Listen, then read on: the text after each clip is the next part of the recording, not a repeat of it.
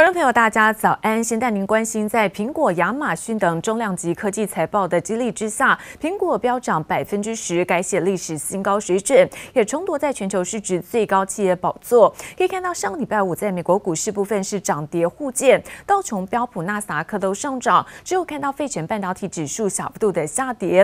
由于美国政府现在新一轮的纾困方案还不明确，因此我们看到在美股的涨幅是并不大。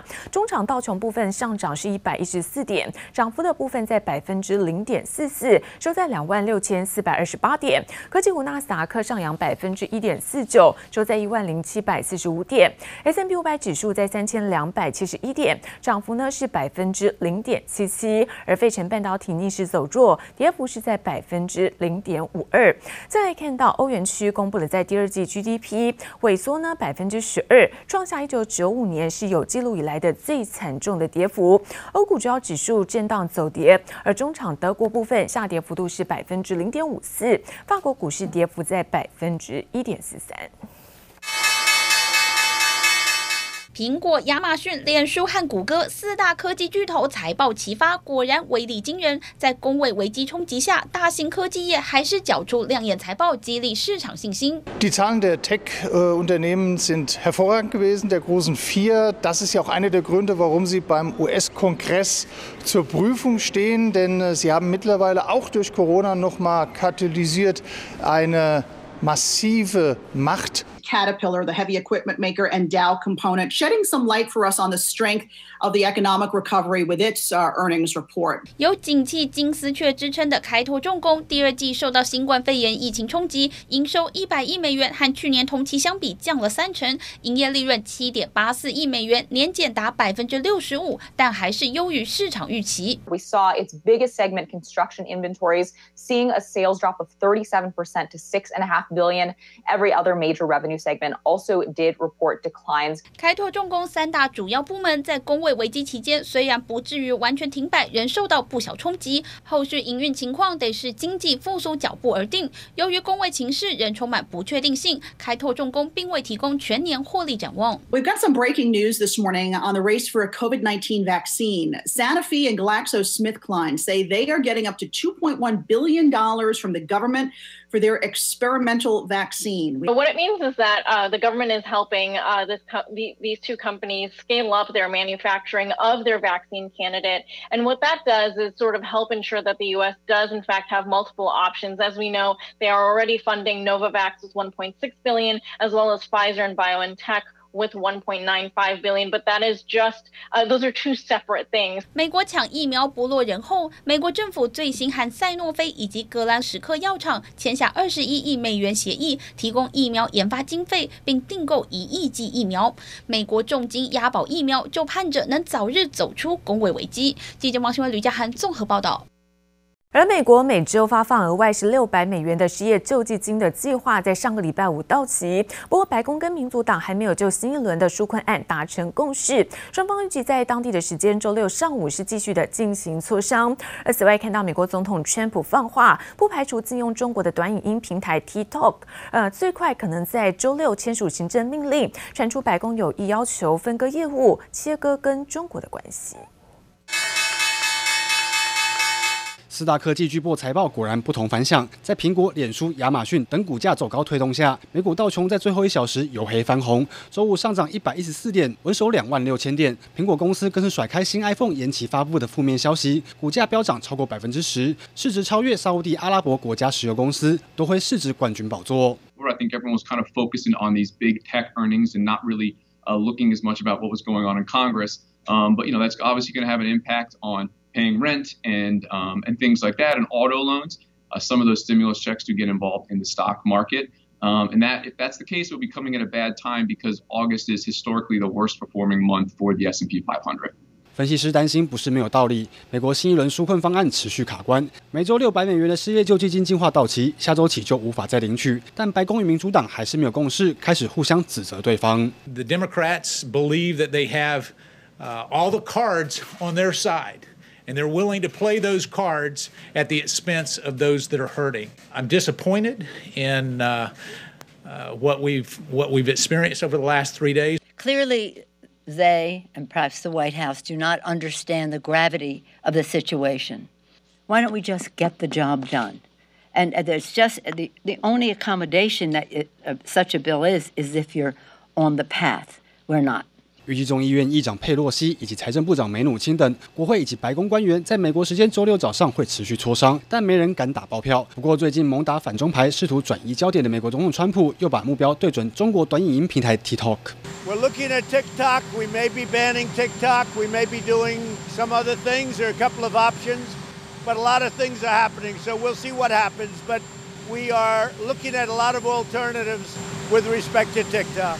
川普没有把话说死，但传白宫打算施压 TikTok 母公司字节跳动，将 TikTok 的业务彻底分割出来。纽约时报更报道，微软可能就是买家，而且双方已经磋商一段时间。不过，就算 TikTok 被美企买下，川普政府是否相信 TikTok 不再有国安风险，恐怕才是最大的问题。杰林伯李家涵综合报道。而股神巴菲特近期动作开始积极，在十天之内两度加码买进美国银行股票，合计呢斥资超过十七亿美元。伯克夏投资的科技股苹果在周五股价大涨，更是帮巴菲特执掌的伯克夏公司一夜之间赚进了将近一百亿美金。I think Apple is a, within my circle of confidence. I think it's an incredible business run by a a fellow that's one of the great managers of all time, and he was underrated for a while, but now he's being seen for what he really is. 大力赞扬苹果执行长库克，苹果股价周五创新高，来到四百二十五点零四美元，市值升至一点八四兆美元，重夺全球市值最高企业宝座。七月初统计显示，股神巴菲特的波克夏海瑟威持有苹果二点四五亿股股票，大约是百分之五点五，是苹果第二大股东。苹果股价大涨，也让巴菲特一夜狂赚近一百亿美元。华尔街外资也再度上调苹果目标股价。花旗从四百美元上调至四百五十美元，摩根士丹利也上修到四百三十一美元，巴克莱银行从原本的三百二十六美元大举上调到四百美元。统计近期喊买苹果的外资券商机构高达三十家，如果依照外资圈估算，苹果有望成为全球首家市值突破两兆美元的上市公司。苹果作为科技股，在美股这边的一个科技股，它包含了，我觉得他们对未来。资资金大家都会涌进到科技这一块，有相当高的一个期待。那其实就像台湾的这边台积电，也是成为呃各种就是成股他们一个首要的一个标的。苹果重夺全球市值最高宝座，扑克夏跟着受惠。尽管在公卫事件爆发初期，扑克夏持有超过一千三百亿美元，错失美股第二季行情。不过，靠着长期持有苹果，获得不错收益。近期，巴菲特更是大动作，短短十天内就砸了超过十七亿美元，两度加码美国银行股票。因为贝德他们这边的进场救援，所以导致整个市场其实并不会呈现像是零八年这样子的一个恐慌啊，连续破产这样。巴菲特他在这一次的进场，其实算以他之前历年的记录是比较早一点，而且出手算是相对的一个积极。他对于呃股市的反弹，其实并没有这么悲观。巴菲特没有积极抢进反弹强势股，导致操作绩效落后大盘。扑克下市值排行全美第九，与近期大涨的台积电差距大约六百亿美元。但随着市场资金流入银行及科技业，巴菲特的投资策略能否重拾投资人信心，值得市场关注。记者黄柔希超台北采访报道。而全球消费力道趋于保守，在第二季的智慧型手机销售更是比去年下滑了将近百分之十四。不过，苹果却靠着第二代 iPhone SE 大卖了四千五百一十万台，成为市场上唯一销量成长的手机品牌。而分析师认为，今年下半年这个消费力道复苏有限，各家品牌不管是四 G 还是五 G 机种，都将是以在中阶机为出货主力。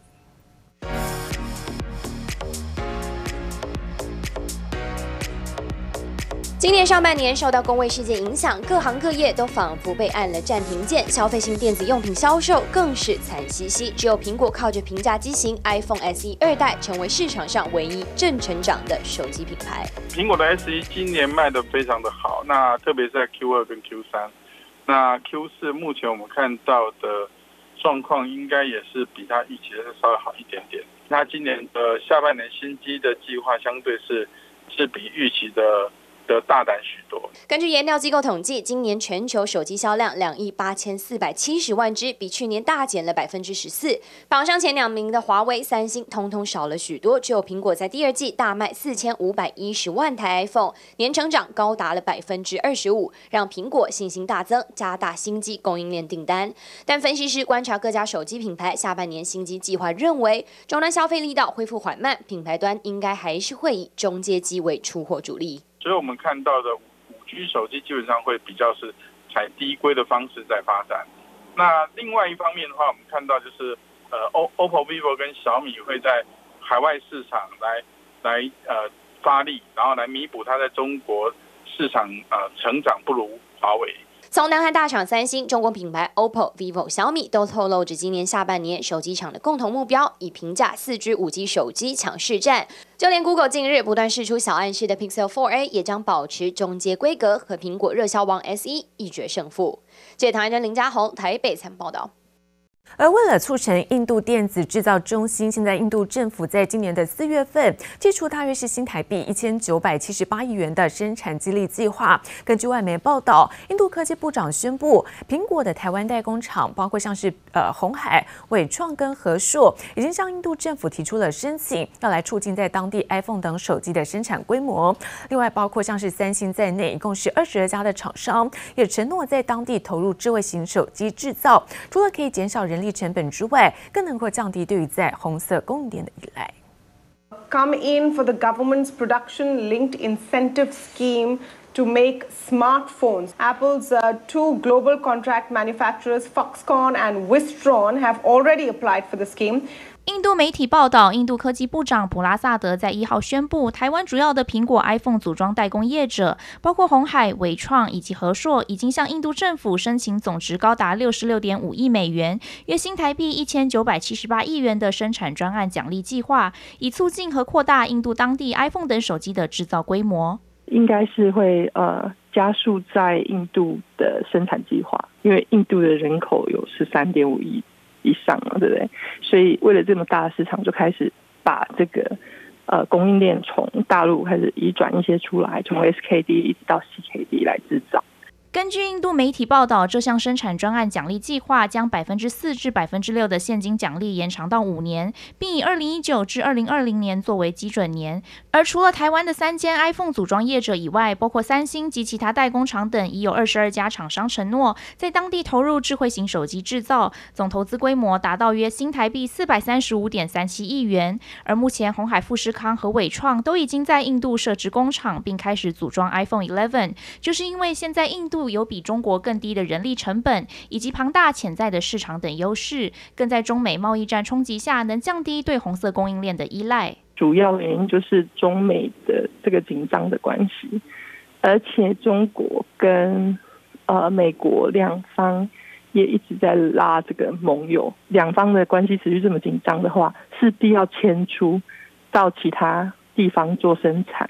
这个是非常有利于组装产业的。组装代工龙头红海将在十二日召开今年疫情爆发后首场实体法说会，预计除了公布第二季财报外，第三季及全年展望、立讯切入 iPhone 供应链、三大新事业转型进度，以及在美国、印度厂区投资情形近况等五大议题，都将是法人高度关注焦点。记者曹大林、苏维明台北采访报道。